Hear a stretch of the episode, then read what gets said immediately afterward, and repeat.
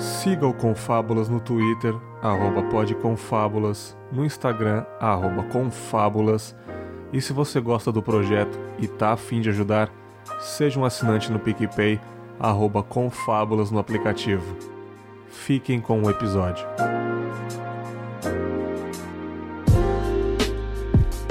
Muito bem, está começando mais um Reflexões aqui no Confábulas. Eu sou o Bergs. Hoje conto mais uma vez com a presença do meu parceiro lá do podcast Cinemalista, já gravou aqui também, Vitor Magalhães. Fala Vitão, beleza, cara? E aí, Bergs, beleza? Boa noite a todo mundo aí. Também mais uma vez para fazer um papo aí, um papo cabeça, fora do cineminha, né? Isso aí, fora do cinema, para quem não sabe, vou fazer um jabazinho novamente aqui. Eu tenho um segundo podcast com o Vitor aqui, o Cinemalista. Começamos aí esse ano, ressuscitei esse podcast, então ouçam lá, um podcast bem mais mais simples. Vamos direto ao assunto, a gente conversa sobre filmes sem edição, sem nada, já sai na, no dia seguinte que a gente grava, é bem tranquilo. Então ouçam lá, Vitor aí, o rei do cinema, manjão de cinema aí. Eu só acompanho fingindo que eu sou inteligente, né? Oh, quem dera.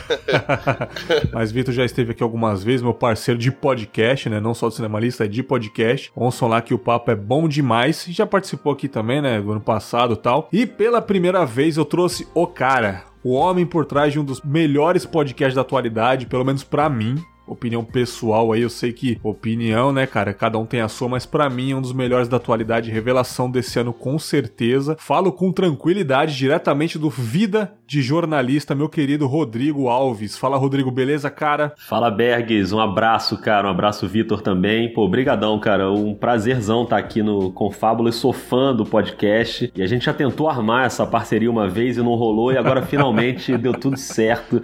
E a gente está aqui para resenhar. Obrigadão mesmo pelo convite. Vai nós, é nós. Vamos falar sobre isso, vamos falar sobre isso, cara. Muito legal ter a sua presença aqui no meu humilde confinha, né, cara? Vida jornalista que tá alcançando aí topos e topos. Galera gosta pra caramba, acompanha bastante. Hoje vai ser uma mistura de dois episódios que eu já gravei, porém com um foco somente na cultura da violência, né? O brasileiro venera tanto essa parada aí. E eu lembro que em abril de 2018 eu gravei com o Vitor, que está aqui gravando comigo, e outros dois convidados, né? O Marlos bombeiro lá do Rio de Janeiro, lá do Minuto de Silêncio, o Emerson, amigo nosso aqui também, policial de Minas, sobre relatos da violência urbana. Episódio sensacional, a galera gostou bastante, foi bem no comecinho do projeto. Contamos as nossas vivências sobre esse tema, né, cara? Foi um papo que eu tenho muito orgulho de ter no currículo aí do Confábulas. Quem não ouviu, vai lá, ainda está muito atual, né, cara? E um ano depois, por coincidência, abril deste ano de 2019 aqui, um episódio sobre jornalismo sensacionalista. O Rodrigo infelizmente não pôde gravar conosco, mas a Gabi Viana, a Camila Olivo brilharam muito no episódio. Foi um papo sobre fake news news, a mídia caindo feito urubu nas tragédias e a maravilhosa reflexão que eu vou falar aqui sobre o jornalismo ser o reflexo da sociedade. Foi, se eu não me engano, foi a Gabi que disse isso, né, cara? Aquilo ficou martelando na minha cabeça até hoje, cara. Aquilo fica martelando mesmo. Mostra o que queremos ver ou nós que gostamos de ver porque a mídia mostra, né? Até hoje eu não sei responder essa pergunta e oportunidade do Rodrigo gravar comigo não ia faltar estar aqui gravando comigo. E agora até quero puxar esse gancho aí, né, cara, da cultura da violência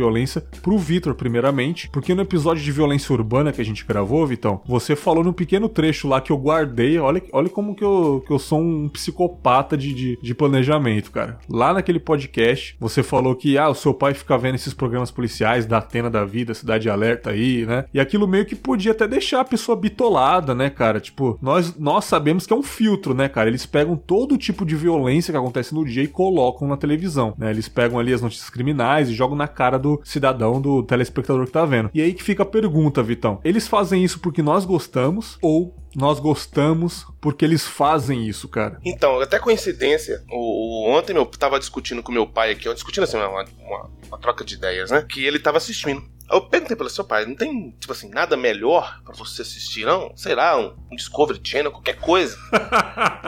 não, é, por, aí eu falou assim, é porque ah, por quê? Porque é interessante, né? O, o, a, cidade de São Paulo, que principalmente esses, esses programas são de São Paulistas, né? Não sei se, se no Rio tem. Não, é assim, tem, tem todas as regiões, entendeu? Mas é. São Paulo realmente é o que filtra bastante criminalidade, né? Eu falei assim, engraçado, eles não procuram, por exemplo, fazer uma matéria, uma reportagem no hospital falando assim, nossa, um, acabou de ter uma cirurgia de risco aqui 100% bem sucedida. Ou então um, polici um policial salvou uma vida assim assado. Um uhum. bombeiro fez um resgate bem sucedido. Não, você não vê isso. Você só vê sequestro, cárcere privado, homicídio, latrocínio. Você só vê é, crimes é, ocorrendo em tempo real. Então, assim, isso cria na cabeça, na, isso na minha concepção, na cabeça de quem tá assistindo, que São Paulo é só desgraça é só criminalidade, é, você entende? Meu pai falou assim, eu falei com meu pai, eu pretendo morar em São Paulo um dia. Você tá louco? É só lá só tem bandido, lá só tem crime, que não sei porquê. Ele tá assim, tem martelado na cabeça dele o tempo inteiro. Isso, batendo, porque ele só assiste, fala, assiste qualquer outra coisa, sei lá, assiste programa de pescaria, tem um canal aí que é pescaria o dia inteiro. Mas, tipo assim, é muito mais edificante do que você ver isso. Então eu acho, Bex, que eu acho que é o seguinte, é, é igual aquela questão da guerra contra as drogas. Enquanto tiver gente para comprar, vai ter gente para vender. Sim. Então, entende? Então, quando a gente não deixar de consumir esse tipo de conteúdo, eles vão continuar fazendo. Sim. Porque é no horário, cara, 6 horas da tarde. Eu chego do, do trabalho, 6 horas da tarde, e tá passando aquele monte de coisa, e é um atrás do outro. Eles emendam, assim, a programação, duas horas de, de, de, de, de programa, e só bombardeio, bombardeio, bombardeio. Então, tipo assim, vira tipo aquela, uma, uma histeria. É, é, uma coisa muito surreal isso. Então, aqui em casa eu tento até combater isso, ó. Assiste outras coisas e tal, sempre tentando trocar uma ideia, porque é complicado. E isso daqui não é nenhuma crítica à mídia, jornalista mesmo, porque é uma curiosidade minha, porque desde criança é assim, né, cara? Desde criança é esse medo. Eu moro no Espírito Santo agora, eu fui, eu faço cursos, né, de, de segurança privada tal, e quando eu vou na, na Grande Vitória fazer esse curso, tem lá o ESTV da vida, um Cidade Alerta do Espírito Santo, e tem uma cidade aparentemente muito violenta que é Cariacica, né, Espírito Santo aqui. E, cara, quando você liga o Cidade Alerta, eles só falam de Cariacica, tipo, aconteceu um assalto aqui, ah, o cara matou a mulher ali, feminicídio, latrocínio, é só Cariacica, cara. E onde eu faço esse curso é em Cariacica. E tipo assim, quando os caras falam, quando acaba o curso, o dia do curso, só tem no dia seguinte, o pessoal fala, vamos no mercado ali, cara, vamos jogar um fliperama ali, sei lá, vamos dar um rolê no shopping ali, a galera, pô, cara, não, cara, tá cheio de, tá cheio dos assaltos aí, não sei o que, passou na TV. E eu percebo que a população tem esse medo porque a televisão tá mostrando. Mas ao mesmo tempo que essa população tem medo, a pessoa não deixa de ver. Ao invés da pessoa trocar o canal, como você disse muito bem, né, Vitor? A pessoa quer se informar daquilo que ela tem medo. E até puxa esse gancho agora pro Rodrigo, que é jornalista. Ele faz uma área mais esportiva, mas com certeza o jornalismo ele conhece tudo mesmo. Na sua opinião, cara, é, você, o jornalismo existe há muitos anos, então você não é o pioneiro. Então você também pode ter essa dúvida, eu não sei se eles mostram porque a gente gosta de ver ou a gente gosta de ver porque a gente foi ensinado a essa cultura da curiosidade da violência, cara. Ah, Eu acho que você já abriu esse debate com uma pergunta impossível de responder, assim, cara, porque é, é, muito difícil você saber o quanto esse sistema vai se retroalimentando, assim, e, e, e onde, onde tá o limite, né? É, onde tá o limite da mídia que tá entregando aquilo que o público quer ver e onde está o limite do público que está cobrando aquilo e que gosta de ver aquilo. Primeiro que eu acho assim que infelizmente, a violência é fascinante para as pessoas, entendeu? Boa. É fascinante no sentido de que não, não, não de que você está gostando daquilo, mas que você fica meio hipnotizado pelo assunto, né? Isso vale para várias áreas do, do conhecimento humano, né? Não só o jornalismo, mas ficção e cinema e literatura, enfim, games. Tem várias, vários aspectos que a violência está ali presente, seja como entretenimento, seja como notícia, né? No caso que a gente está discutindo mais aqui. Então eu, eu, eu tenho pensado muito sobre esse tema ultimamente, até por causa da, da série do Vida de Jornalista, que tem publicado sobre coberturas passadas, e algumas delas têm muito a ver com isso, né? Esse tema está muito Sim. presente, assim, nos episódios. No sequestro do ônibus 174, o caso Eloá, que a mídia foi muito criticada na época e com razão. Então eu tenho pensado muito nisso, assim. E aí eu fiquei tentando pensar na, na minha origem nesse aspecto, assim. Quando que eu comecei a perceber a violência como uma coisa que me chamava atenção, assim. E, uhum. e aí eu cheguei até sei lá, quando eu era adolescente, assim, há muito tempo. Tem muito tempo mesmo que eu era adolescente, tá? programas de TV que eram até mais caricatos do que um Cidade Alerta da vida e dos programas que a gente tem hoje. Tipo o programa do Alborguete, o programa. Sim. Eu lembro de um que era Patrulha Policial com Plácido Ribeiro na hora do almoço e era sangue pra tudo que é lado e o cara ia na delegacia entrevistava o bandido. Mas era uma coisa mais. Era, era uma coisa que beirava o humor, sabe? Assim, era um programa meio pastelão da violência, assim. E eu lembro que eu e meus amigos, a gente, a gente via muito aquilo.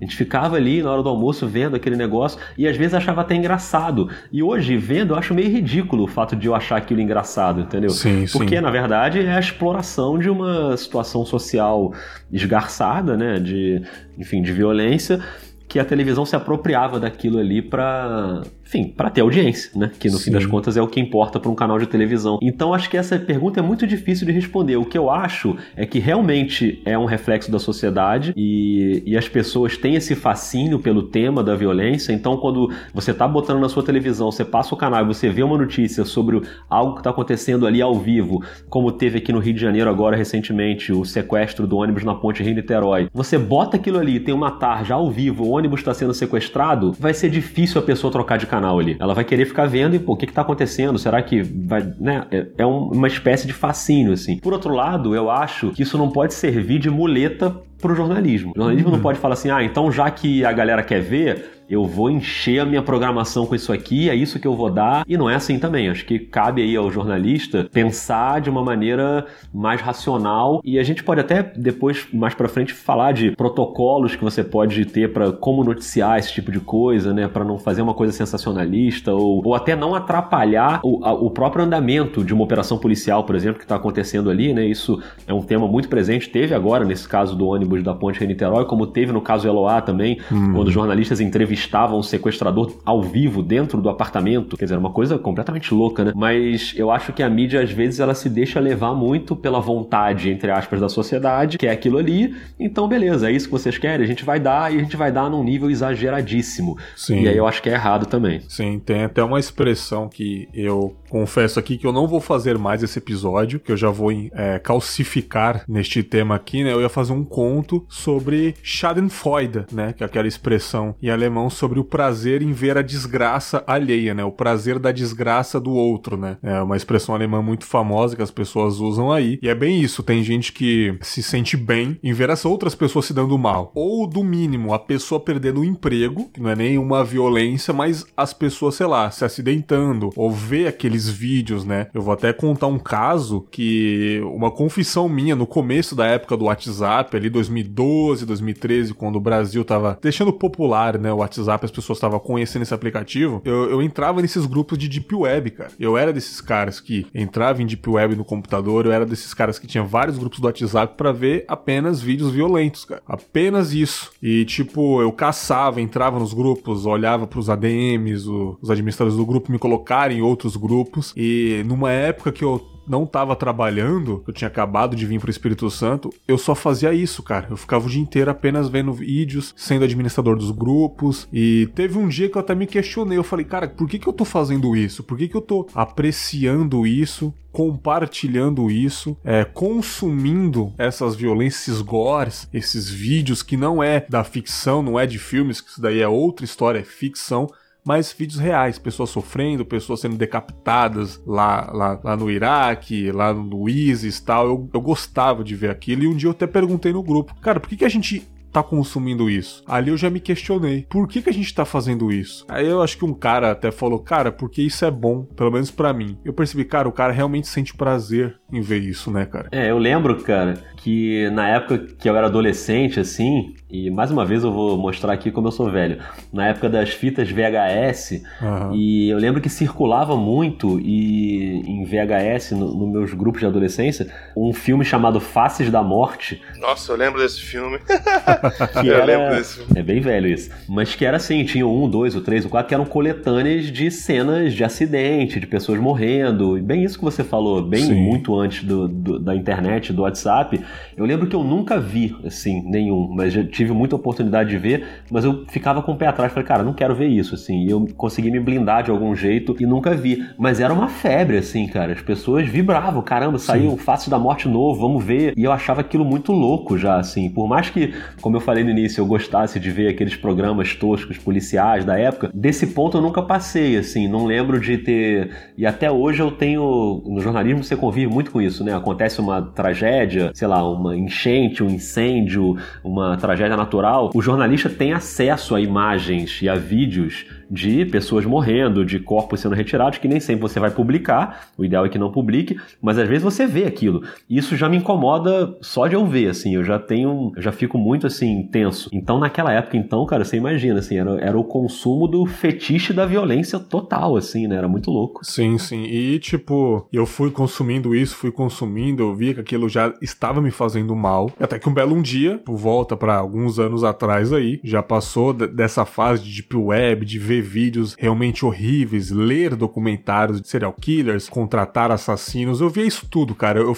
eu era fascinado por esse tipo de violência, mas aquilo já estava me fazendo mal. E uma certa tarde, no trabalho mesmo, eu abri um vídeo que o cara me mandou, não vou dar os detalhes, claro, do vídeo, mas era um vídeo que me impactou muito, cara. E aquele dia eu passei mal, velho. Aquele dia me deu um, uma coisa no estômago e aquele vídeo não saiu da minha cabeça durante dias, cara. Né? Eu estou lembrando desse vídeo agora, mas hoje em dia já não me deixa mal, mas esse vídeo me deixou mal por dias. E eu falei, por que que eu estou consumindo isso? Por que que eu estou cultuando isso? E voltando pros dias atuais, recentemente recentemente, né, me colocaram num grupo de, de, de segurança, de vigilantes, tal, pessoal, Polícia Federal, tal, essa área que eu atuo de segurança privada. Um parceiro de profissão falou: aí, cara, Berg, chega aí, cara. Me passa seu WhatsApp aí, eu vou te colocar num grupo aqui, cara, pra gente conversar sobre sindicato, leis, essas paradas assim, né, cara, nossa classe aí e tal. Eu não sei porque que eu dei o número, o cara é chegado, mas eu dei o meu número. Até aprendi a lição que nunca mais eu farei isso. E ele falou para mim: ó, cara, só não manda vídeo pornô, essas paradas de mulher pelada, putaria aí, porque tem mulher mulher no grupo e porque elas são administradoras e tem evangélico no grupo, só não faz isso, cara. Por favor, vamos fazer um negócio sério lá. Falei, ok, beleza, tô vendo que é um grupo sério, né? Aparentemente não é pra mandar nada fora do contexto.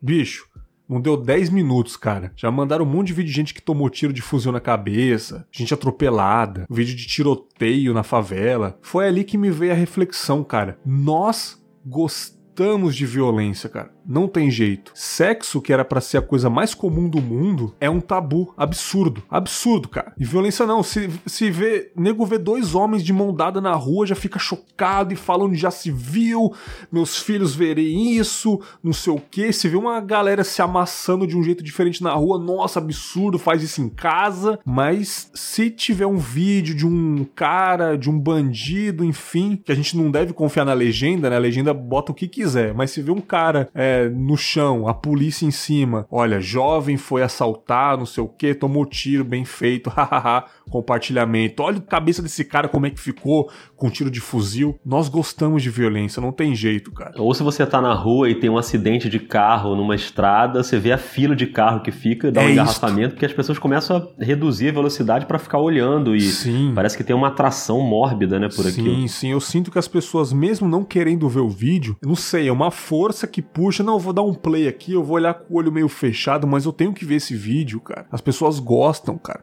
Não é um tabu violência. Eu sei que eu, Vitor, gostamos muito da violência fictícia, eu adoro, né? Inclusive esse John Wick 3 tá, porra, violento pra caramba, mas fora disso eu não consumo mais. Eu queria saber do Vitor se já chegou uma fase da sua vida que você já consumiu isso ou fica só na ficção, cara? Então, é, só fazendo um, um parênteses aqui, não é querendo estragar a infância do Rodrigo, não, mas o Face da Morte parece que já foi desmistificado. Acho que 90% 90% daquilo ali é fake. Era mentira, cara, né? Pois é. Era mentira, era. Os caras fizeram aquilo tudo de mentira. E é interessante isso, cara, porque há muito tempo eu trabalhei, eu ia de ônibus, né, pra, pra, pro trabalho. E sempre quando o ônibus dava aquela reduzida, assim, que dava aquela, aquele clima de tensão, assim, que era um acidente, uhum. cara, é impressionante. O galerão todo mundo levantava e ia pra janela pra ver o que que tá acontecendo. E eu nunca gostei disso. Nunca gostei. Só, velho, tipo assim, já é um, uma, uma, situação trágica, um acidente, às vezes a pessoa morreu, tem pessoa ali pode estar mutilada, sei lá. A gente tem essa mania de, esse costume, né, no caso, de ficar, tipo, exponenciando aquilo. Então, sabe, ficar falando aquilo. Então, no, WhatsApp mesmo, com, essa rede,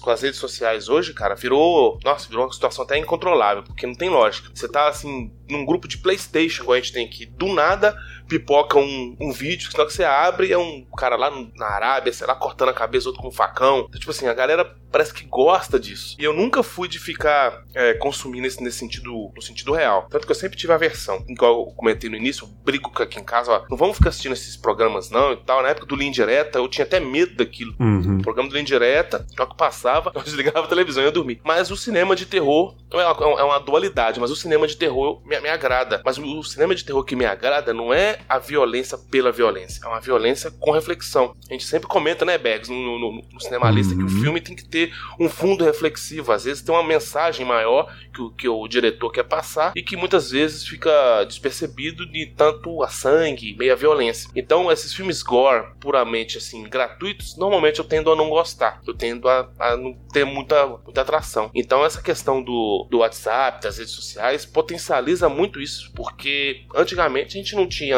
é, eu sou da década de 80, a gente não tinha esse acesso à informação na velocidade da luz, praticamente, no instalar de dedos. Então, hoje você pisca o olho, o WhatsApp tem 15 mensagens, 10 vídeos de, de, de violência. Sim. de pessoas morrendo. Sim. O, o- o- e o problema disso tudo é a banalização que eu vejo, porque uma coisa que era pra ser tratada como excepcional vira regra. É esse que é o problema, Sim. entendeu? Sim, sim, sim, cara. Isso me lembrou até recentemente que eu tava indo de moto pra casa e em frente a um hospital aqui perto de casa, duas meninas estavam brigando ali, aquele lance, puxando o cabelo e tal. E a intenção de uma delas era empurrar ela pra rua. Empurrar, não sei se ela queria mesmo que passasse um carro por cima dela, enfim. Estavam brigando e, tipo assim, eu estava de moto, não tinha condições, estava no trânsito, né? Enfim, o trânsito estava parado. E eu até falei, alguém ajuda, não sei o quê. E tinha algumas pessoas em volta, até pessoas na porta do hospital, que podiam fazer alguma coisa. Depois que chegou, mas assim, a primeira ação das pessoas, adivinha o que elas fizeram? Puxaram o celular. Elas puxaram o celular com aquele sorriso no rosto. Eita, tá acontecendo alguma coisa que tirou a minha vida da rotina que eu estava trabalhando. Aconteceu um entretenimento aqui. Eu preciso imediatamente ajudar? Não. Eu preciso sacar do meu Motorola aqui e filmar, sabe? Tipo, eu vi algumas pessoas, eu falei, gente, alguém ajuda. Porque, tipo assim, não é só uma briga, vai acontecer uma fatalidade ali. Ela tá a intenção de jogar na rua. E é essa é a geração do celular, né, cara? Você pode ver esses vídeos de acidente, alguém puxou o celular. Essa ação automática já deve ser cerebral mesmo. A, primeira opção é puxar o celular para filmar. Então a gente sente prazer em cultuar isto, né, cara? Isso é muito louco. E eu acho que o ser humano é o único ser na Terra que pratica tortura até por prazer. Nenhum outro animal faz isso. Né? Só nós que gostamos de fazer isso, né, cara? Só puxando um gancho aí, a música do, do Sabotagem já falava, né? O celular na mão do Zé Povinho virou uma arma. Exatamente. Ou, Ele lá, ele, seja- lá em, ele lá em 2002, né, cara, falando isso, né, velho? Ou seja, às vezes as pessoas deixam de ajudar uma vítima de acidente,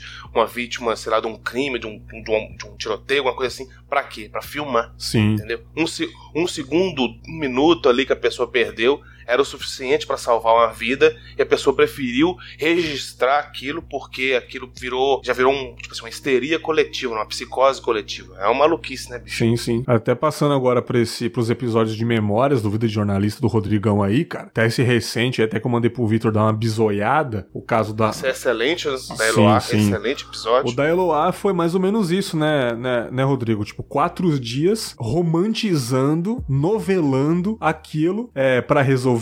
Acredito que não. Mas para dar audiência ao público e para dar prazer à audiência, né, cara? Claro que, tipo, corporações querem isso, não adianta. Ninguém é santo aqui, né, cara? É, corporações vão querer lucrar, enfim. Mas é um caso que vai além de uma condição humana, né, cara? Tipo, está acontecendo uma violência, está acontecendo um sequestro, vai acontecer talvez um feminicídio ali, cara. E a galera, até uma parte do, do, seu, do, do seu episódio que eu achei bem interessante. Eu não sei qual emissora que falou, mas falou assim, cara, no nosso canal é, tem a melhor imagem. Tem esse ângulo que nem outro canal tem. Nenhum outro canal tem. Você só encontra aqui nesse canal. Essa imagem, esse ângulo da janela do Lindenberg lá. Eu achei muito, é, muito sutil isso, cara pra mostrar aí, vamos ficar nesse canal que tem uma imagem melhor desse reality show. Eu queria saber, na sua opinião, cara, sempre terá isso e a maneira de informar já que daquele jeito todo mundo sabe que era errado, mas uma maneira melhor de informar as situações desse tipo. É, Bergs, eu acho que foi muito louco o que aconteceu ali naquele episódio. Já tem mais de 10 anos, né? Foi em 2008. E até a Lívia Pérez, que é a, a cineasta que Uhum. fala comigo no episódio, né, do Vida de Jornalista, que fez um documentário sobre a atuação da mídia naquele momento, ela até fala isso, né? Que ali também houve uma conjunção de fatores que permitiu que houvesse aquele espetáculo da violência transmitido ao ao vivo durante quatro dias e meio pro país inteiro. A começar pela atuação da polícia, que foi completamente equivocada ali em vários aspectos, né? E não sou eu que tô falando, são os especialistas em segurança da época, que primeiro que você não pode deixar um sequestro se arrastar por quase cinco dias, né? Não, isso não é protocolo de nenhuma polícia do mundo. Tem, tem um momento que você tem que tomar uma ação ali, porque tava claro que a, a vida da vítima estava em risco, como realmente foi e como ela morreu, assassinada, a Eloá, com dois tiros quando houve o desfecho do sequestro. Era um crime marcado para acontecer aquilo ali. Então a polícia permitia também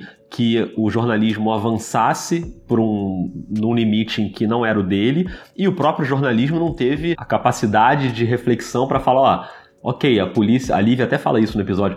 A polícia tá deixando eu ir, mas eu não vou, porque não é o meu papel. Pode crer. Então você teve todas as emissoras, e aí eu falo a mesma coisa que eu falei no episódio.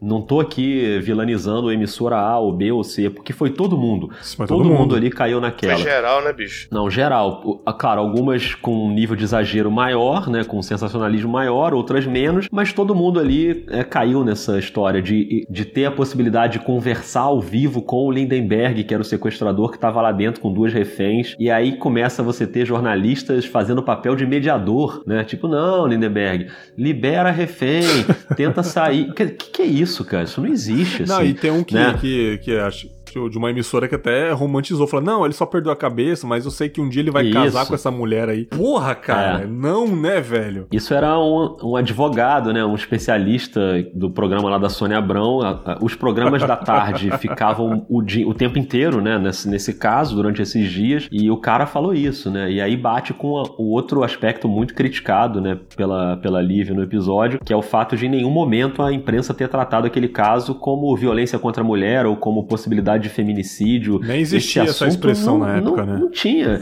Em nenhum momento ninguém cogitou isso, assim, que era um crime de machismo. O tempo inteiro todo mundo falando isso. Não, ele é um bom garoto, ele só tá passando por um momento de tensão. Aham. Que bom garoto, cara. O cara sequestrou duas meninas de 15 anos, sabe? E o cara tinha 22 anos, ele não era um adolescente também, entendeu? Ele não era um, um garoto de 13 anos que não sabia o que estava fazendo. Ele já era um cara adulto e era claramente um crime, como a gente vê até hoje, o tempo inteiro no Brasil. Então isso acontece muito de crimes de violência contra a mulher. Então o que eu acho que aconteceu ali foi essa conjunção de fatores e eu quero acreditar, Bergs, que se fosse hoje seria diferente. Mas não porque o jornalismo hoje é perfeito, é- e sim porque eu acho que a reação da sociedade hoje seria maior. Por mais que a gente esteja falando aqui nesse episódio que a sociedade ainda vive esse fetiche da violência e que gosta de se alimentar da violência, eu acho que hoje a gente tem setores da sociedade que não deixariam aquilo acontecer sem uma crítica forte, entendeu? Eu não vejo hoje um crime desse sendo reportado da maneira como foi e não aparecer um grupo de feministas ou de, sei lá, é, agentes sociais que que vai gritar, ó, isso aí não pode ser assim. Isso tem que ser Sim. falado que isso é um crime de violência contra a mulher e tá errado a apresentadora ficar mediando o, o sequestro direto com o sequestrador e a polícia tá errando. Eu acho que a reação da sociedade seria maior. Eu quero acreditar nisso, mas eu sei que essa evolução só vai acontecendo conforme a imprensa vai vivenciando os casos. É, é um aprendizado ali, né? Então eu, pelo menos, me conforta acreditar que a gente vai melhorando aos pouquinhos e que hoje a gente já teria uma, uma atuação diferente da, da mídia, né? Eu, eu prefiro pensar assim. Queria só fazer um adendo ao, ao comentário do, do Rodrigo que realmente o que me chamou mais atenção toda nesse, nesse, nesse caso da Eloá, né, a gente já fazendo um gancho, é que é o seguinte, realmente, você percebia que eles procuravam sempre é, dar no agente criminoso qualidades. Ah, aquele trabalhador, que ele é um cara de bem, que não sei mais o que, que ele tá passando por um momento. É igual você vê na noticiária assim, é, jovens de classe média são presos com 40 quilos de cocaína. Não, mano. Sim. Traficante, pô. Traficante. O cara é trafic, tá, tá fazendo tráfico de drogas. É isso. E o mais, e mais interessante que o caso da lá foi em 2008. Né? E, a, e a Lei Maria da Penha, que é uma lei que ficou icônica e que combate a- essas, a várias, as várias formas de violência contra a mulher, é de 2006 Já tinha, né, cara? de 2006, ou seja, dois anos antes, entendeu? Então, tipo assim, já deveria ter sido tratado com mais rigor em cima disso. E o mais interessante, foi um relacionamento terminado por ele, Isso. e ele mesmo cometeu a violência. Tipo assim, uma coisa completamente descabida É. dentro, entre aspas, de uma lógica, né? Porque o, o- a, a lógica entre normal é a mulher terminar e o marido possessivo, não, não, não admitir esse término e fazer o reverso, né? A, a situação é reversa. É, o que seria então, igualmente absurdo, né? De qualquer forma, não, né? Tipo assim, não, não, não justifica, absurdo. né? Mas, é, mas agrava ainda mais, né? É, não, não justifica de nenhuma forma. Mas é, eu acho interessante isso, como que foi tratado de uma forma completamente unilateral, no sentido de que as atenções ficou voltadas a quem está cometendo o delito de quem está sofrendo o delito. É a classe, é a clássica é, vitimização do autor ou culpabilização da vítima, vamos dizer assim, né? Em termos reversos. Sim. Uma coisa muito louca isso. É, e no documentário que a Lívia dirigiu, que se chama Quem Matou Eloá, que está disponível no YouTube para quem quiser ver, é um documentário em curta-metragem, tem 20 e poucos minutos, é rápido de ver e eu recomendo muito. Tem uma especialista que eu não lembro quem agora que fala sobre isso, sobre essa história do, do garoto de bem, do rapaz que não fazia mal a ninguém. E ela até fala isso. Muitas vezes isso é assim mesmo. A pessoa que comete um crime desse desse, às vezes ela não tem nenhum passado de violência, ou era realmente uma pessoa de convívio pacato, e que do nada tem, do nada não, né? Mas para a sociedade, de repente, ela flora aquilo ali e comete um ato de violência. O fato dessa pessoa não ter um, um pregresso de crimes ali não faz com que o ato dela não seja errado e absurdo, entendeu? Então não é, é porque o, o, cara nunca fez mal para ninguém que agora ele pode fazer mal para essas meninas e ok, e vamos passar a mão na cabeça dele, e vamos dizer que ele é um garoto de bem, que, como diz o advogado lá, que vai tudo acabar em pizza e que eles depois vão se ah, casar. Aquilo foi, nossa, que isso? foi bizarro, velho. Eu, eu tive um professor de direito penal que falava uns, dizia uns comentários assim bem interessantes. Ele falava que a gente tem a mania de qualificar um agente criminoso. Nossa, que monstro! Gente, monstro não comete crime. Quem comete crime é humano, é ser humano. Então a gente tem que tratar ele como o tal. Você não tem que ficar é, querendo colocar em tipo como assim, entidades, ou ele quis dizer que colocar a culpa em entidades superiores. É meio que você tá tirando a culpa dele, né? Da atitude dele, né? Exatamente, você tá querendo desviar a, a punibilidade dele pra uma parada que não tem palpabilidade nenhuma, você não consegue palpar isso. Ah, o cidadão de bem. É igual eu falo aqui em casa, e quem disse que cidadão de bem é pré-requisito de boa índole? Claro que não, da mesma, né, da mesma forma que dentro dos templos religiosos, dentro das igrejas, tem um monte de cara que é criminoso. Só faz assédio, adultera, etc, etc. Então, assim, tem uma coisa que não, não liga com a outra, entendeu? E esse caso da Eloá foi bem gritante nesse sentido, porque eles desviaram completamente o foco, né, cara? Isso que é muito bizarro. Não Sim. deveria ser inadmissível dentro do ordenamento brasileiro, bicho. É foda. E aconteceu recentemente, né, cara? A gente não pode deixar de falar do, do lance da, da ponte Rio-Niterói, lá do, do jovem, né, que sequestrou um ônibus. Mas ali, cara, é, acabou de certa forma rápido, acabou no mesmo dia, né, cara? Só que teve uma galera que até eu conheço que acompanhou muito isso, né, cara? Acompanhou muito isso. É na minha visão, como, como um cidadão que quer que as coisas se resolvam, é, essa é a minha opinião. Bergs aqui, não sei a opinião de vocês, resolveu do jeito que infelizmente teve que resolver, entendeu? Eu não fico feliz pelo que aconteceu, é triste do começo ao fim. É isto. Ponto. É triste do começo ao fim. Não sabemos a motivação da pessoa que sequestrou o ônibus, enfim, se ela queria mídia, se ela queria holofotes, mas a mesma coisa que aconteceu no caso Eloá aconteceu com isso daí também. A mídia ali o dia inteiro. Você abre o Twitter, que hoje em dia a gente tem esse, esse, esse Twitter, não era tão forte na época de, da Eloá, né? Apesar de existir na época da Eloá, mas ali, ao vivaço. Você coloca nos trend topics, estava lá o vivaço acompanhando, aconteceu isso, aconteceu aquilo, mas a polícia fez o que tinha que fazer. Certo a polícia estava ou errada? Eu não sei. Eu não sei dizer. Infelizmente eu não sei, eu não sou especialista em segurança pública. Eu não sei se já estava muito tempo, se ele fez alguma reação que ele ia fazer alguma coisa né, mais violenta, mas fez o que fez. O que eu não acho, essa também é mais a minha opinião, a gente tem que ficar pisando em ovos aqui, foi a atitude do governador, sabe? Essa que é uma parada que me pegou. Eu falei, cara, ele não precisava isso, cara. Tipo assim, eu no lugar dele, eu desci do helicóptero, resolveu, beleza, obrigado policial, obrigado aí a galera que, porra, felizmente ninguém é, sofreu nada, ninguém morreu, ninguém se acidentou, né? A gente teve que fazer abater o cara ali tal. Mas o lance de comemorar isso, eu confesso que isso também me inspirou a fazer esse episódio. Que ali foi um culto à violência. Tem pessoas que até falam assim: ah, cara, mas ele não comemorou a morte do cara. Ele comemorou o ato bem sucedido. Eu, mais uma vez, eu não acredito nisso. Eu acredito que realmente ele é um cara que é para essa parada de, de criminalidade, acabar com a criminalidade, bandido tem que morrer mesmo. Mais uma vez, eu não, não tô falando que eu tô certo em falar isso, mas o fato de comemorar aquela atitude, aquilo me pegou. Eu falei, cara, era preciso? Tanto que depois até a Gabi Viana lá do Vozes, ela até deu um RT sobre uma foto muito icônica da mãe do cara que morreu sendo é, abraçada por uma das vítimas, cara. Aquilo já mostra que infelizmente aconteceu alguma coisa ruim, sabe? Tipo assim, infelizmente aconteceu isso, é, vem aqui, senhora, infelizmente seu, seu, seu filho morreu, não sei. Mas as próprias vítimas abraçando a mãe, tipo, cara, aconteceu. Infelizmente foi uma tragédia.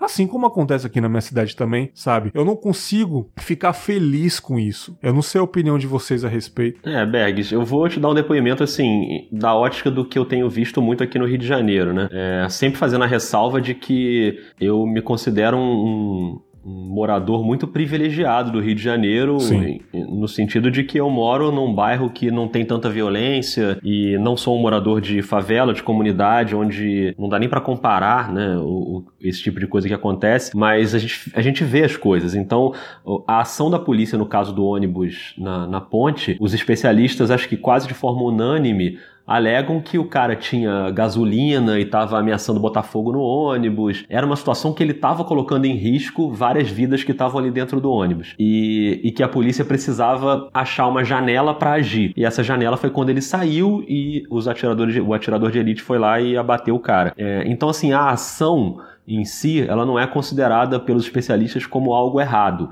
Acho que a uhum. polícia precisava agir para preservar a vida daquelas pessoas que estavam lá, Sim. por mais que sempre seja ruim você perder qualquer vida, né? Claro. Qualquer vida. Mas a, o que você falou de pisar em ovos e tal, para avaliar, no caso do governador, eu, eu piso com força mesmo nos ovos e esmago os ovos todos para dizer que o, o, o pior para mim, a cena dele comemorando, descendo do helicóptero, é uma cena que para mim é muito chocante, assim. Sim. Né? Que entre o patético e o chocante. Ele sair comemorando ali, gritando como se estivesse num jogo de futebol. É, para mim, o pior que isso é quando ele chega na entrevista e, e foi curioso isso, porque a gente estava no, no, grupo de WhatsApp do pessoal do trabalho e tal. A gente falou isso, a gente, a gente previu, e não é nenhuma previsão né, estratosférica, a gente sabia que isso ia acontecer que ele ia usar esse fato para justificar a atual política de segurança pública do Rio de Janeiro, comandada por ele, que é uma política de extermínio nas favelas. Assim, e, e eu, eu, tenho várias, assim, conheço pessoas que moram em favelas, sem contar as pessoas que eu não conheço pessoalmente, mas sigo no Twitter e, e já entrevistei para o Vida de Jornalista, então a gente tem contato e a gente vê muito relato e vídeo postado da política de segurança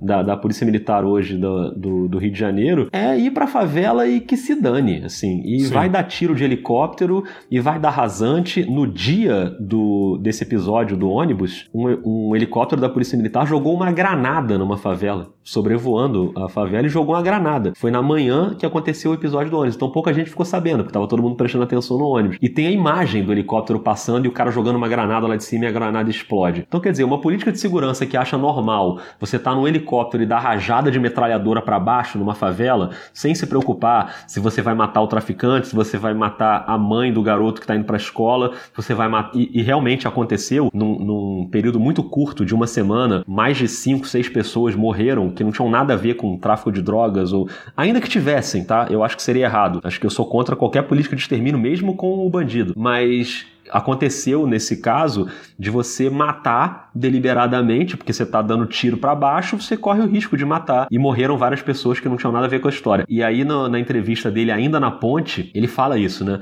Ele fala literalmente isso. Ele fala: Isso aí é para as pessoas saberem que o que a gente tá fazendo nas favelas é importante fazer e a gente tá certo de fazer. Quer dizer, ele usou aquela ação que não foi errada naquele, naquele momento Sim. específico para justificar uma política que tem sido muito criticada por defensores de direitos humanos, por especialistas em segurança, que é essa política de extermínio do, do morador de favela, principalmente o morador negro, que a polícia não tá nem aí. E quando eu digo a polícia, não tô falando do policial, que para mim também é uma vítima, né, que tá ali numa situação de extrema tensão e ganhando mal e com risco de morrer. O que morre de policial no Rio de Janeiro é brincadeira também. Mas eu digo de quem comanda, do governador, do secretário de segurança. Aí é que eu acho que a gente tem que apontar o verdadeiro culpado. Eu só acho uma pena que isso tenha acontecido e tenha fortalecido essa, essa premissa dele, que na verdade já é uma premissa bastante forte, tanto é que ele foi eleito governador, né, com hum. a maior parte da população apostando nessa, nessa segurança, e isso vale também para a esfera federal, com o presidente, de que bandido bom é bandido morto.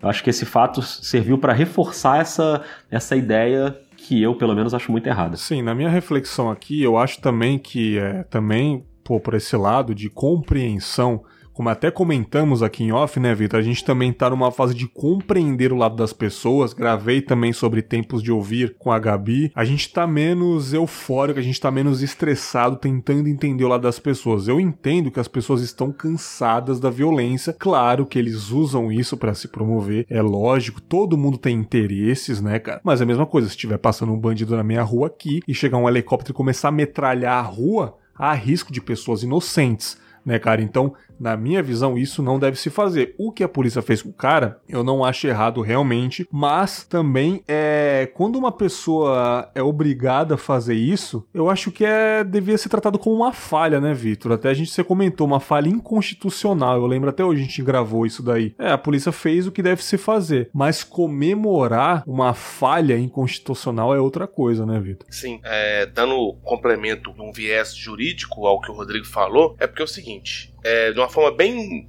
bem rasa, né? Porque é o seguinte: não existe é, hierarquia entre os direitos fundamentais.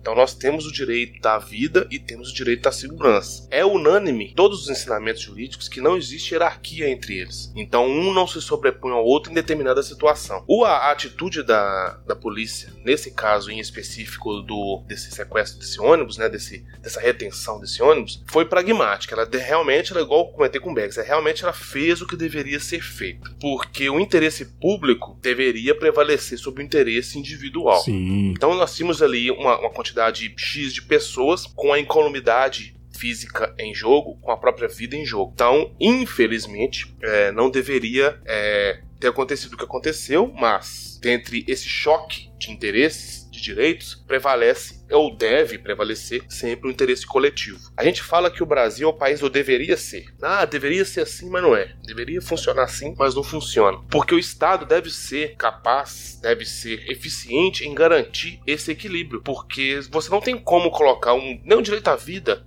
ele sobrepõe a todos. Tanto é que a vida do rapaz foi tirada em detrimento à vida dos outros. Você entende que é uma coisa que não é absoluta? Sim. Uma coisa que a depender do caso em concreto, ele, ele varia. Então é isso que eu comentei com o Beggs. Não deveria ser motivo de comemoração. Ah, mas o governador comemorou a vida. Meu irmão, ele não deveria comemorar nada, porque foi uma falha em conjunto do Estado em manter esse equilíbrio e da sociedade em recepcionar esse rapaz de alguma forma. Sim. A gente, a, gente, a gente nunca vai saber as motivações dele porque ele infelizmente veio a falecer nessa atitude. Mas e se ele tivesse, por exemplo, ali querendo uma posição melhor na vida? É verdade. O Estado, a sociedade foi inca foi incapaz de recepcionar ele. Você quer ver um exemplo muito grande no, no sentido de, de ilustrar? É porque quantos ex-detentos tem nas empresas que vocês trabalham? Não conheço nenhum, cara. Quantos ex-detentos tem na empresa que eu trabalho? Então, nós, como sociedade, estamos falhando em recepcionar as pessoas que pagaram os débitos delas com relação a Uma nós. cultura de cancelamento do ser humano também, né? Tipo, cometeu o crime, a pessoa foi auto automaticamente cancelada. Aquele lance do CPF cancelado, cancelou a pessoa. Realmente ela não existe mais para nós, né? Mano, isso me incomodou de uma forma tão grande, porque aqueles comentários, eu até mandei os prints pra você, né, ô, ô Bex? Só pra você ver, cara, como é que a galera tá reagindo a isso. Isso veio de uma página de dicas para concursos de, de, da área jurídica. Uhum.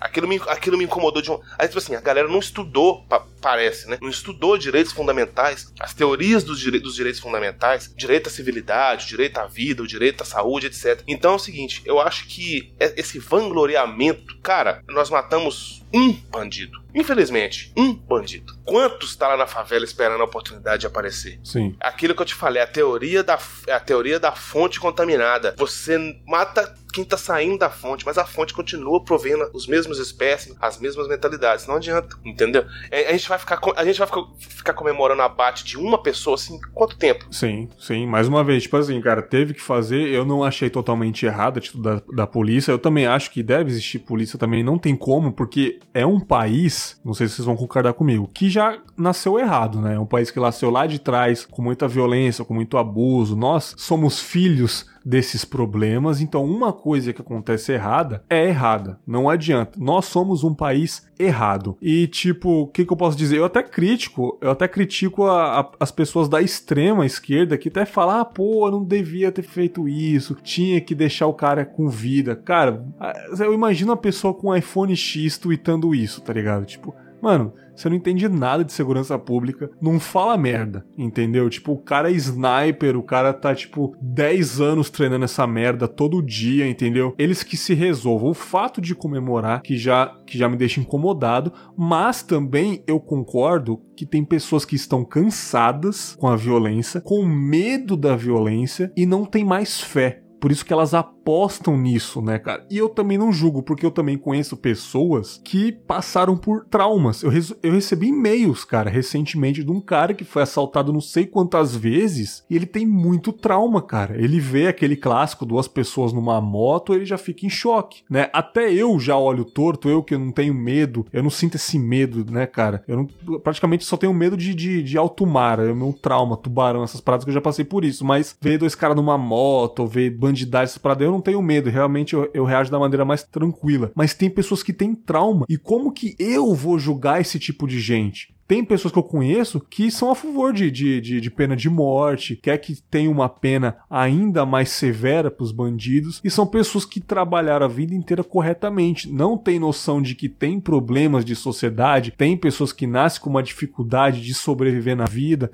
igual essa que teve um privilégio, o Rodrigo até falou, mas eu não tenho essa coragem até ultimamente de julgar Antigamente eu até julgava, cara, você não conhece nada, sou playboy, não sei o que, você não sabe. Hoje em dia eu não consigo julgar, né, cara? A gente até conversou isso em off, né, Vitor, mano? Porque a gente tá um pouco mais tranquilo para conversar sobre isso, né? Sim, é, é aquela, aquela velha questão. O, o, tipo assim, se você pega fazer um paralelo, o sistema carcerário do Brasil hoje é considerado, se não me falha a memória, o terceiro maior do mundo. O terceiro maior uhum. do mundo. E 90% daquelas pessoas que estão ali, nem sempre cumprindo pena, porque a grande maioria é presos provisórios, aguardando sentença. E desses que estão ali presos provisoriamente, é, definitivamente, no caso, são todos, em grande parte, crimes contra o patrimônio, ou seja, roubo, furto, latrocínio, etc.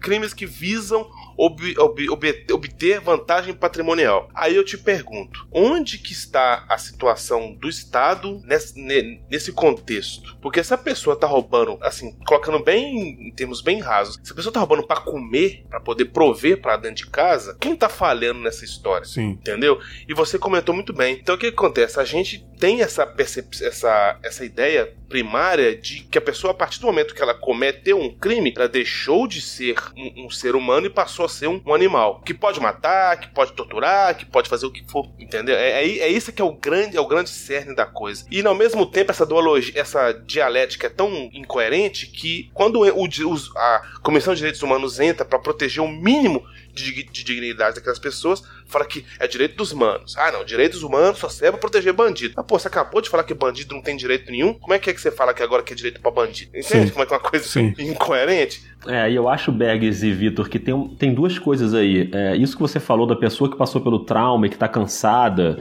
e que não aguenta mais viver essa situação, eu, eu tento entender isso aí, é um entendeu? Como uma né, reação. Rodrigo? É, exatamente.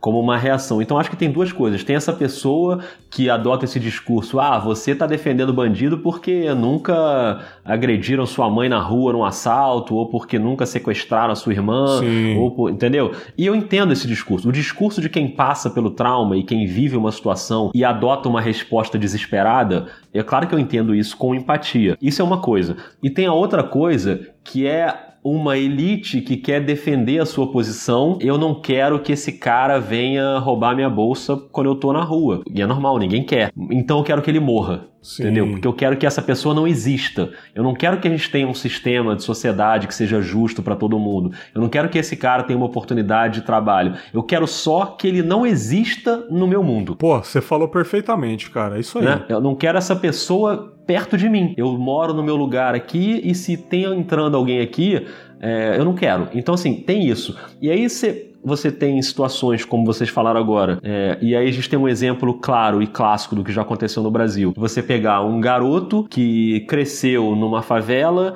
e cresceu com condições muito ruins, até nutricionais, vamos dizer assim, de desenvolvimento, e viu a mãe dele ser assassinada na frente dele quando ele tinha 9 anos, e essa mãe sumiu da vida dele, porque foi assassinada, e ele já não tinha pai, porque tinha abandonado, e ele é meio criado aqui e ali, e vira morador de rua, e se vicia em drogas, e começa a roubar para comprar droga, e aí ele tá um dia na Candelária, que era um refúgio para menores de rua, uhum. e tem uma chacina na Candelária, é. e que ele sobrevive a essa chacina. E a partir da sobrevivência dessa chacina, ele continuou completamente perdido, se vicia em crack, e tudo isso, até esse ponto, é invisível para a sociedade. Ninguém viu isso. Sim. Ninguém viu esse garoto na favela, ninguém viu a mãe dele sendo assassinada, ninguém viu ele se viciando em crack. Quando é que a sociedade viu?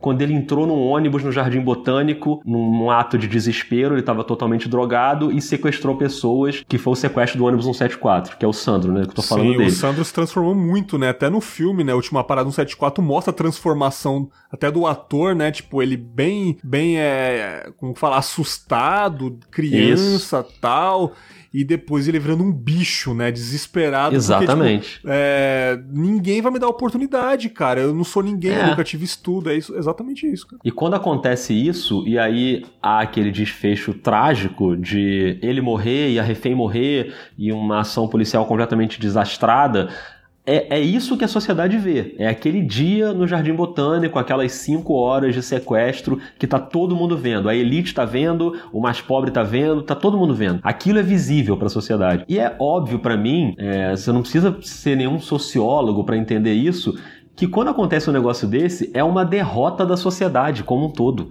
Sim. Não é uma coisa assim, não é uma falha do policial só, não é a falha só do bandido, não é a falha só. Entendeu? Não é isso. A gente, como sociedade, perdeu, todo mundo errou. E assim, a gente permitiu que esse moleque crescesse daquela forma, de uma forma que fosse desembocar numa tragédia como aquela que aconteceu, entendeu? Sim. Acho que isso que às vezes as pessoas não percebem e querem focar só naquele dia no Jardim Botânico. Aquele caso não foi aquele dia, aquele caso foi toda a vida daquele moleque, entendeu? Exatamente. E acho que isso que as pessoas às vezes se cegam, né? Sim, sim. a, gente, a gente é muito fã de, de, de rap, né, o, o, o Bergs? Só um pouquinho, né? Ouve Victor? muito é, só um pouquinho. Então tem em várias passagens das músicas do Facção Central, da banda Facção Central, eles sempre enfatizam isso. Sempre enfatizam o que o Rodrigo falou. Eu só sou um problema para a sociedade quando eu pego um revólver, vou pra rua e meto um crime. Isso aí. Porque até ali ninguém me enxerga. Eu sou um, eu sou um ser invisível. Eu só sou um problema quando eu causo um problema. Entendeu? É isso que é muito foda. E o, e o documentário do, do Padilha, do, do ônibus 174, foi muito feliz em abordar isso. Porque ele, ele, ele demonstra a trajetória toda daquele rapaz até aquele momento. Sim. Tipo, a, a pessoa não tem, assim, salvo casos de patologia, vamos dizer assim, a pessoa não tem uma epifania de acordar 5 horas da manhã, meter um revólver no bolso e falar, assim, não, vou meter o louco aqui. Sim. Não, não, acontece assim, pelo menos via de regra. Sim. Não, e no caso dele, do ônibus 174, nem era a intenção dele sequestrar o ônibus. Ele só entrou no ônibus com o revólver, ele tava tentando trocar o revólver por droga, não conseguiu, entrou com o revólver e sentou. Só que o revólver tava à mostra, um passageiro viu e chamou uma viatura. E aí ele, no pânico ali, ele né, iniciou aquela ação de sequestro. Ele não entrou no ônibus falando vou sequestrar um ônibus. Ele, o que ele queria ali Foda era isso. se livrar daquele momento ali. Sim. E, e aí acontece tudo aquilo. Entendeu? E diferentemente de pessoas extremistas, mais uma vez, que é, são tão, tão extremistas, esquerda, esquerda extremista, que é contra a polícia, eu já acho errado, porque eu acho que tem que ter. Sabe, porque eu sou um cara que eu, eu escuto a Jovem Pan. Né? Pode até pessoas estarem chocadas comigo aí, é uma, é uma, é uma rádio que realmente volta pro lado da direita. Eu, essa é a opinião que eu, que eu tenho diferente, cara. Ela não apoia a direita. Ela só tá aproveitando da audiência. É fato. É isso. Não se enganem quem acha que essa emissora apoia a direita. Essa emissora tá aproveitando do momento, tá? Se o momento daqui 10 anos for a esquerda de novo ou o centrão, ela vai entrevistar a galera do centrão, cara. Então vocês aí parem de ser ingênuos que a mídia ela é interesseira parem, né, cara? E, e até no dia dessa gravação, eu tava ouvindo a entrevista do Major, do, do Major Olímpio, né? E de mais um que eu não me lembro o nome, que, é, que era ex-policial da rota lá, enfim. Ele falou um negócio muito interessante, cara. Ele falou que quantas vezes ele recebeu processo né, cara, de famílias de bandido, que ele teve que fazer o ato de, de, de abater o bandido lá por, por latrocínio, por sequestro tal. E ele teve que fazer empréstimo do Banco do Brasil para pagar isso, né, cara? Ele é indignado, cara, eu tô no meu trabalho, cara, eu tenho que fazer isso, cara, né? É absurdo. Ele também, o policial também é vítima do sistema, cara.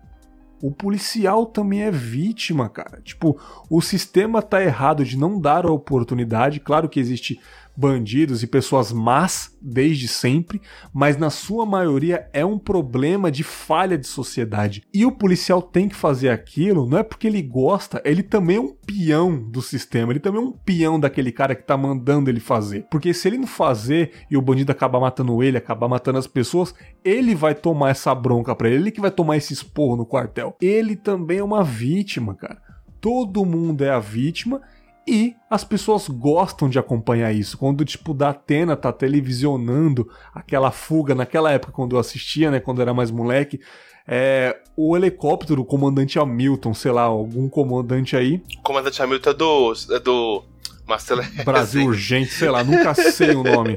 Ele tá televisionando aquela fuga, né, cara? O bandido entrando nas favelas e a polícia ali. É o público vendo aquilo, cara. E não vem achando que a polícia, a heroína, cara, a polícia também é vítima daquilo, cara. A polícia vai acabar morrendo de um tiro também e a família da polícia também vai chorar. Então tá todo mundo nesse balaio, né, Vitor? Todo mundo é sociedade ali que tá sofrendo também. Há, algo tem que mudar, né? É uma estatística venenosa, Sim. porque nós temos a polícia que mais mata e a que mais morre. Sim, cara. Isso é muito foda, né, Sim, cara? e, é, e é, é, a mídia que tá, pro, tá alimentando isso, né, cara? Então eu sou um cara que eu critico muito as faltas de oportunidade, porque sim, todos nós sabemos que tendo oportunidade ia diminuir muito, mas eu também não critico a polícia. Uma coisa que me enfraquece, eu até confessar para vocês, uma coisa coisa que me enfraquece nessa vida é família, cara. Eu não sou o cara que tem uma família tão grande, eu só tenho a minha esposa, não tenho mãe, não tenho pai, eu sou um cara órfão, mas uma coisa que me enfraquece é família, cara. Eu sei que todo mundo tem família, aquele policial que tem que fazer o que tem que fazer, tem família, cara. Então não tem como eu ficar contra essa pessoa também, que tipo, tem uma mãe, tem um pai que falou estuda, cara, seja policial, seja o que você quiser, e o cara tá fazendo isso para pôr a comida dentro de casa, porque nós somos um país com erros, cara. Em países de primeiro mundo, Noruega, não tem polícia armada na Inglaterra há uns 100 anos, porque é um país que teve guerra, mas aprendeu com esse erro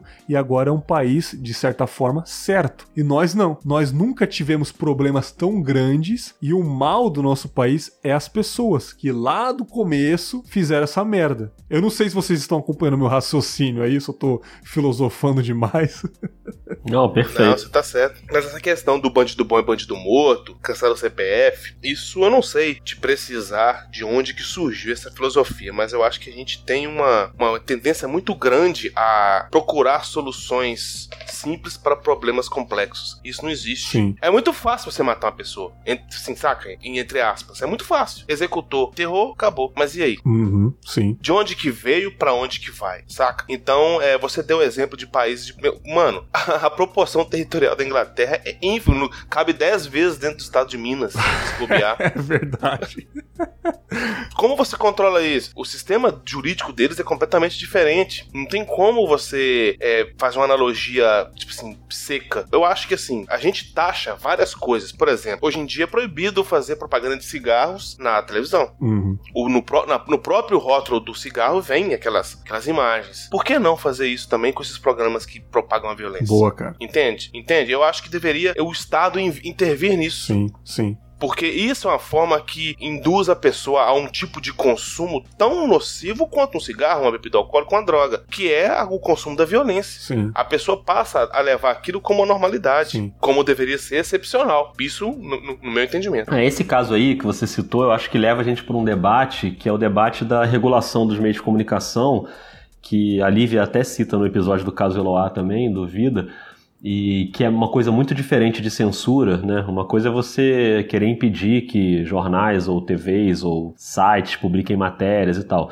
Outra coisa é você criar mecanismos que possam regular a atuação da mídia, né? E evitar exageros e evitar coisas irresponsáveis e tal. E isso tem que ser feito de uma maneira que não possa depender do governo, o governo atual, o governo que está naquele momento. Porque aí você fica à mercê de correntes políticas. Vai ter às vezes um governo mais direto direita, mais linha dura, às vezes um governo mais de esquerda. Então é, é complicado, assim, porque, por exemplo, nos governos que a gente tem hoje, e eu tô citando o meu governo local aqui do Rio de Janeiro e o governo federal, jamais haveria qualquer ação contra programas que estimulam a violência, porque são governos que estimulam a violência também. Então não E pode. usaram isso pra ser eleitos. Exatamente. Diga- foram eleitos assim, passagem, né? com legitimidade da população. Não é que eles foram eleitos porque eles deram um golpe, né? E foram. A população hoje do Brasil, de maneira geral, é, em boa parte dela, apoia esse tipo de pensamento. Então o que tem que acontecer é um debate maior para que se crie é, protocolo de atuação da imprensa em casos como esse, porque, por exemplo, no caso lá da- do ônibus da ponte, muita gente falou. Ah, mas a mídia não podia ficar mostrando aquilo ali. No caso Eloá, a mesma coisa. Porque o- no caso Eloá, tinha um aparelho de TV dentro do apartamento que o sequestrador ficava vendo a cobertura da imprensa. Então ele sabia tudo.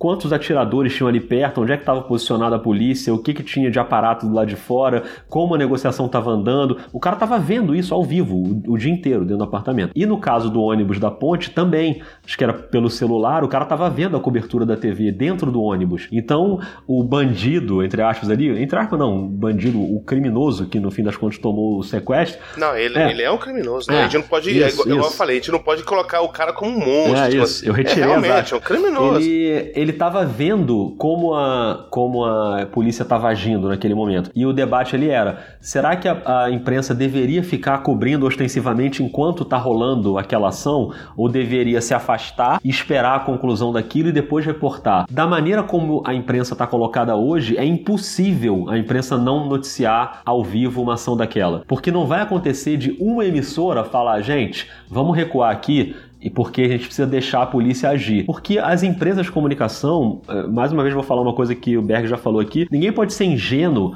a ponto de não saber que uma empresa de comunicação vive da sua audiência, vive de lucro, vive de certeza, ganhar cara. dinheiro, com publicidade. E o dinheiro com a E publicidade. vocês precisam disso, né? Inclusive você, né, Rodrigo? Não, exatamente, todo mundo que trabalha com isso tem seus salários pagos via publicidade e a publicidade só existe porque tem uma audiência. Se não tiver audiência, não tem publicidade e a engrenagem Sim, não funciona. Só te Então, assim- rapidinho, uma coisa que o Major Olímpio falou que eu concordo. Olha que desgraça, eu tenho que falar isso, cara. Ele falou. Tem que concordar com ele. Eu tô concordando com o Major Olímpio. Ele falou assim, cara, quem não gosta de política tá sendo pago por quem gosta. Não adianta, cara. É. Você tá no meio, cara. Não adianta. Não, então o que eu acho que tem que haver não é assim, a gente a gente cobrar a consciência social de uma empresa de televisão, dela não mostrar um sequestro que está acontecendo na ponte Rio-Niterói, é, é utopia demais. Isso não vai acontecer. O que tem que acontecer é uma regulação dos, dos protocolos de como a mídia deve agir no momento desse. E aí, como isso é feito, tem vários tipos de debate. Se vai incluir a Associação Brasileira de Imprensa, se vai incluir um órgão governamental que vai ajudar a regulamentar isso, se você vai criar conselhos juntando representantes de vários veículos do Brasil, para que quando acontecer isso, todo mundo já saiba, ó, não pode mostrar. Sim, não pode. sim. Você tem que recuar e tem que esperar a polícia agir, mas aí assim, todo mundo junto. Porque senão, falo, cara, eu vou sair, mas a minha emissora concorrente vai mostrar e vai todo mundo pro canal dele. E não, ninguém vai ver o meu. Você não pode deixar essa situação à mercê de uma briga de audiência, entendeu? Como Sim. é hoje. Você tem que ter um protocolo claro ali de como agir. E hoje você já tem manuais de que, que ajudam nesse sentido, mas ainda é uma coisa muito pueril, assim, não dá pra você cobrar, entendeu? Então por isso que eu sou a favor de se discutir mais a maneira como a imprensa age e não assim, caramba, teve um sequestro na ponte, e agora? O que, que a gente faz? Vamos lá cobrir. Ah, o, o, o impulso é esse. Vamos mandar a equipe pra lá, vamos mandar nosso helicóptero pra lá e vamos cobrir isso aí. É, é, o- é o que acontece. E não assim, e aconteceu um sequestro na ponte. O que que diz o nosso protocolo sobre como a gente deve agir? Não existe esse protocolo. Putz. Entendeu? Não tem. Isso não tá em discussão nas redações. Verdade. Acho que esse é o problema. Se tivesse, a gente poderia ter uma mídia mais madura que numa hora dessa todo mundo já saberia. Antes de acontecer, todo mundo já saberia como agir num momento desse. Entendeu? Sim, sim. E como o Vitor falou, você também disse, né? Que, tipo, antigamente essa mídia expunha muito o fato e hoje em dia talvez não aconteceria por várias classes de militância, feministas, pessoas mais conscientes. Na sua opinião, Rodrigo, é. Você acha que podemos educar uma sociedade em consumir a violência da, me- da melhor maneira possível? Se é que existe isso, consumir a violência da melhor maneira possível, não ser um urubu igual você expressou no, no episódio da Eloá, uhum. a mídia sendo urubu, será que no futuro a gente vai poder consumir melhor a mídia? Vai educar a sociedade, cara? Eu acho que chegamos numa conclusão. Será que é, é a mídia que tá educando a gente? Será que ela consegue educar uma sociedade a consumir esse tipo de violência da melhor maneira possível, cara? É, cara, eu acho que assim, essa pergunta que você tá fazendo para mim é mais ou menos a pergunta que eu fiz pra Lívia no fim do episódio, assim, e, e eu, a minha resposta é muito parecida com a dela. Ela disse que tem esperança de que a gente possa caminhar para isso, mas é uma caminhada lenta e que não pode, como eu falei agora, depender de iniciativas individuais uhum. do canal A, do canal B, do jornal A, do jornal B, porque assim você vai continuar e até expondo os meios de comunicação à própria guerra de audiência deles. Então acho que tem que ser uma coisa pensada pela sociedade em geral que crie mecanismos para que haja uma consciência. Porque se você deixar aberto, a gente fala assim: ah, a mídia, a imprensa. Mas não existe a mídia, a imprensa. A mídia é um conjunto de vários veículos diferentes, de posições diferentes, de atitudes diferentes. Não dá para você botar tudo no mesmo saco e chamar aquilo de a mídia. Porque ao mesmo tempo que tem a mídia gananciosa, que só quer saber da grana e que não tá nem aí, tem a outra mídia que é mais responsável e que tá ali pensando de uma maneira né, mais calma. Então, assim, não dá para você é, pensar na mídia como se ela fosse um grande robozão que vai tomar a decisão e que vai valer para todos os canais e para todos os jornais. Para isso acontecer, você tem que criar mecanismos e criar protocolos e cada vez mais trabalhar nisso. Eu acho que a gente já tem iniciativas que são legais, gente que está pensando nisso, mas eu acho que isso passa também pela regulação dos meios de comunicação, que é um assunto super difícil, super polêmico, porque ele, o, o limite desse assunto com a censura é tênue. Então, se você não prestar muita atenção, você descamba para censura e você abre, por exemplo, para um governo que, que seja mais simpático à censura, usar isso como uma maneira de censurar o que ele acha que não é bom para ele, o tipo de notícia que não é bom para o governo. Então, é um terreno muito pantanoso. Eu talvez eu seja um pouquinho menos esperançoso do que a Lívia foi no, no episódio. Eu ainda vejo que a gente não está muito perto de chegar nesse momento em que o jornalismo, ou a mídia, ou a imprensa vai ser capaz de educar a sociedade. Eu acho que a imprensa ainda age muito no impulso da audiência. E aí, quando eu digo audiência, não é só necessariamente o número final do Ibope da audiência, mas assim, é pensar o que, que as pessoas querem ver quando acontece um sequestro do ônibus na ponte. As pessoas querem saber o que está acontecendo, então eu vou mostrar. Acho que essa é meio a lógica. Mesmo que não seja uma uhum. lógica assim, precisamos chegar a tantos pontos de audiência. Pode não ser isso literalmente. Mas é assim, Sim. o que, que as pessoas querem ver agora? É saber o que está acontecendo dentro daquele ônibus. Então a gente vai lá e vai mostrar. Isso, eu não acho isso Sim. errado. Entendeu? Mas, mas eu acho que se fosse uma coisa pensada junto por todos, a gente podia criar protocolos que sejam menos nocivos e que às vezes até atrapalham a ação ou da polícia ou do que está acontecendo ali, entendeu? Eu, eu tenho esperança mas eu acho que é um caminho lento. Eu acho que de 2008, do caso Eloá para cá, a gente avançou. Então isso me dá esperança da gente saber que a própria sociedade vai criando mecanismos de fiscalização, de pressão, de cobrança, e eu não acho que isso vai partir só da própria mídia. Isso vai partir de cobrança da sociedade. E o fato, por exemplo, da gente estar aqui agora conversando sobre isso, eu acho que é um passo, entendeu? E, e as pessoas têm discutido esse assunto. Eu acho super saudável as pessoas conversarem sobre isso. Mas é um, um caminho lento que eu espero espero que a gente consiga percorrer no futuro. Sim, sim. E também tem o caso do, de boatos, né? Tipo, tal pessoa fez isso, que infelizmente aconteceu. Eu até gravei um, um storytelling lá pro Errocast, né? De bruxas e tal. E ele citou um caso recente de 2014 da moça lá no Guarujá, né? Que ela foi confundida com uma, aparentemente uma bruxa. Ela foi espancada no meio da população porque houve boatos. Ah, ela era bruxa tal. Ela tava com um livro de bruxaria na mão e era apenas uma bíblia Bíblia Sagrada, né, cara? Ela foi confundida com uma pessoa aparentemente bruxa e a Record fez uma puta reportagem ali com ela, mo mostrando as cenas na TV aberta, que tem a reportagem no link do ErroCast, eu vou deixar para vocês o link aí. Tem a reportagem inteirinha, eles só deram um blur na cara da mulher, mas mostrou cara, a galera passando a bicicleta por cima da cabeça dela, jogando pedra na cabeça dela, que eu fiquei super chocado com aquilo. Falei, caramba, isso mostrou num domingo espetacular, não acredito que mostrou isso, né, cara? E é a questão do boato, as pessoas. É aquele, é aquele lance de manada, né? Uma pessoa fala que aconteceu tal coisa, a outra, será? Será? Será? E foi isso mesmo, é isso mesmo, é isso mesmo. E chega no bairro do lado, tá todo mundo matando essa pessoa. E depois a polícia entrevistou o cara. Ah, infelizmente, doutor, aconteceu aí. E já era, aconteceu, sabe? Não, e hoje os boatos, eles não precisam nem mais da, da mídia para serem propagados, né? Não precisa ter uma informação falsa numa TV ou num jornal. Não precisa ter esse endosso de, da imprensa. Hoje o WhatsApp consegue fazer isso, né? Sim. Ah, Quer dizer, as pessoas conseguem fazer isso via WhatsApp.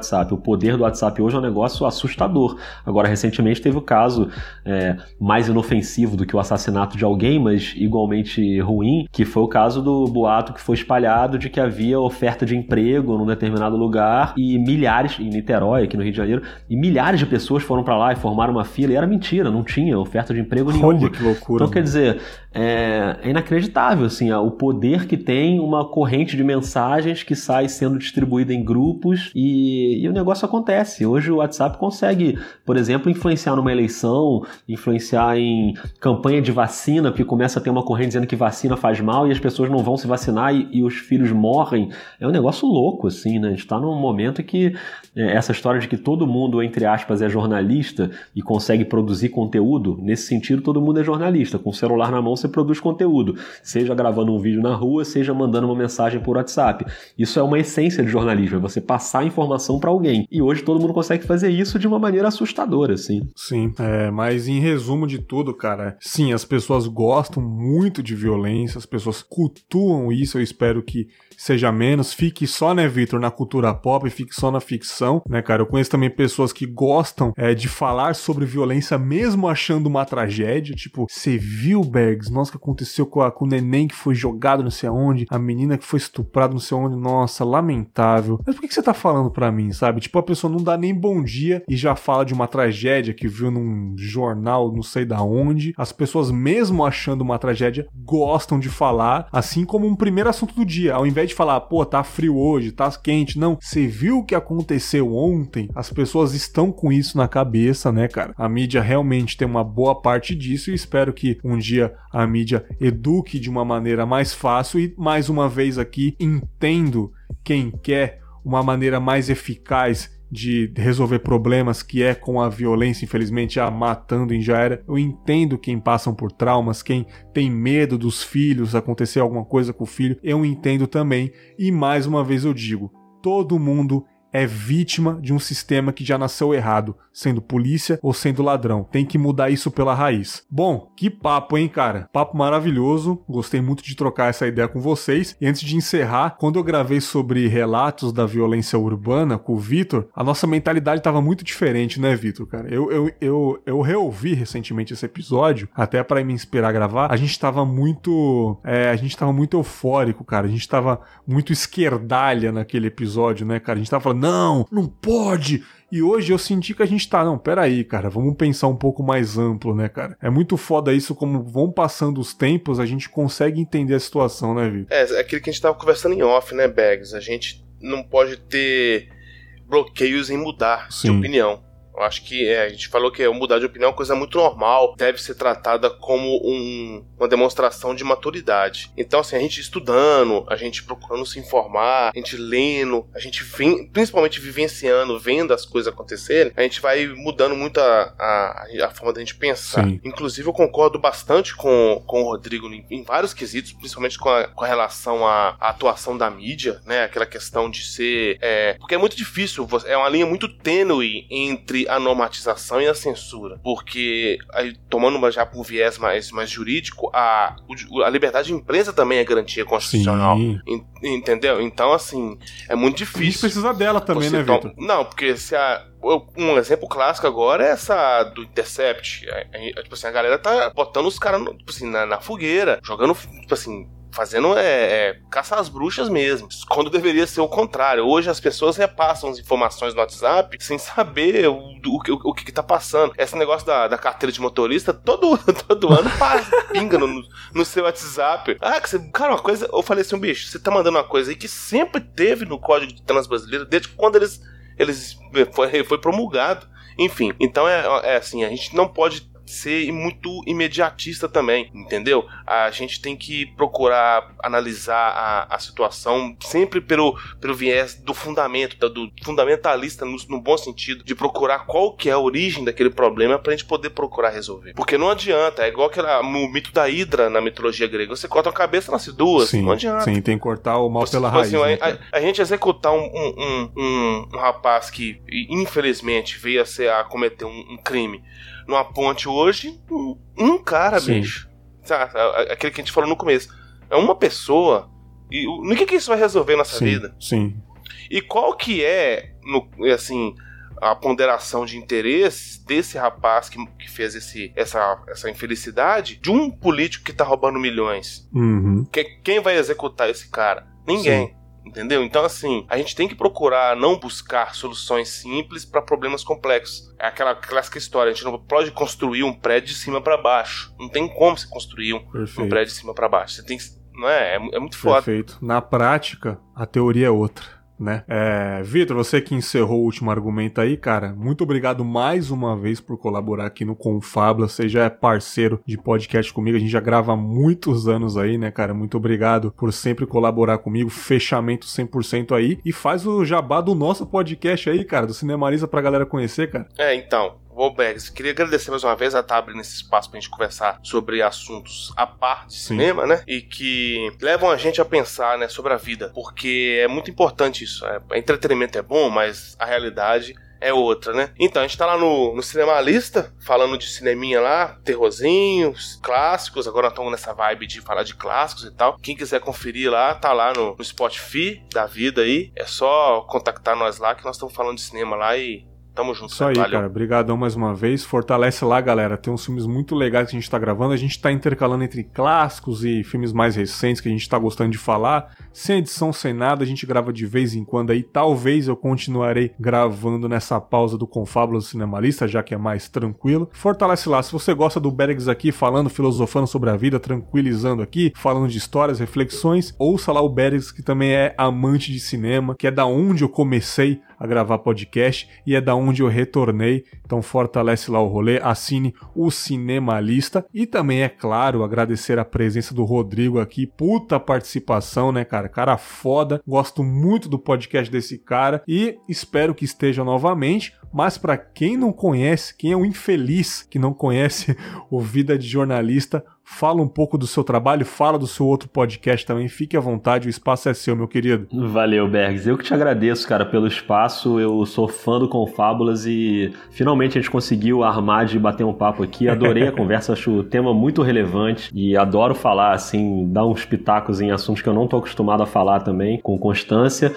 Mas obrigado demais pelo convite, cara. E o Vida de Jornalista, que é um podcast sobre jornalismo, sempre entrevistando alguém para falar de bastidores de cobertura. A temporada, primeira temporada terminou tem mais ou menos um mês, foram 50 episódios e agora a gente está no meio de uma série, que é essa série Memórias que a gente citou aqui, que é para revisitar coberturas históricas do jornalismo brasileiro. Então já teve o Césio 137, o ônibus 174, a Copa de 70 é, e o caso Eloá, que a gente citou bastante aqui, ainda, enfim, está no meio da série ainda, tem outros temas, epidemia de ebola em Serra Leoa, o assassinato da irmã Dorothy. São temas que às vezes são pesados, tirando a Copa de 70 que foi pura alegria, mas o resto é Sim. meio pesado. Mas são temas importantes e momentos em que a imprensa buscou ali uma reflexão e acho importante a gente falar sobre isso. Então, quem quiser, acha o Vida de Jornalista aí buscando também nos, nos aplicativos, no Spotify, no Google, enfim. E eu faço também o Dois Pontos, que é o meu podcast de NBA que eu faço com o Rafael Roque, do Globoesporte.com. Eu trabalho hoje no Sport TV, né, como comentarista de basquete. Então, quem quiser ouvir sobre NBA também, quem gosta de um basquetinho, pode procurar o Dois Pontos também, que tá aí nos mesmos aplicativos, nos mesmos agregadores. Mas obrigado, Bergs. Parabéns pelo teu trabalho, que eu sou muito admirador. Obrigado, Vitor, também pelo debate. Acho que, pô, foi super legal conversar com vocês. Obrigadão. Opa. Valeu, Rodrigo. Tamo junto. E aqui no finalzinho vou mandar um abraço aqui pra Sabrina, né? Fã de basquete. O Vitor conhece ela também. Eu tava tweetando que eu tava gravando com vocês. Ela manda um abraço lá.